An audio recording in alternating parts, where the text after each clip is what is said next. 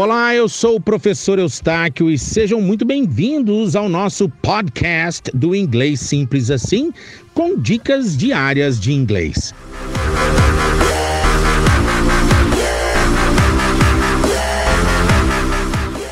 Na aula de hoje você vai aprender a pronunciar essas palavras tem um som de é. Você fala o é, mas faz boca de a. Essa é a única diferença. Olha só, cabeça e o passado do verbo ter. Head, had. O passado do verbo encontrar e o substantivo tapete. Met, mat.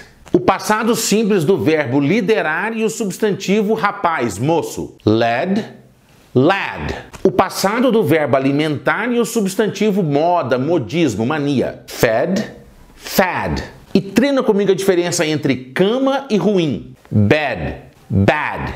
Minha cama é muito ruim. My bed is very bad. É só você treinar bonitinho para sua pronúncia ficar legal. Se você gostou, curte e compartilha. Um grande abraço and I'll see you in the next class.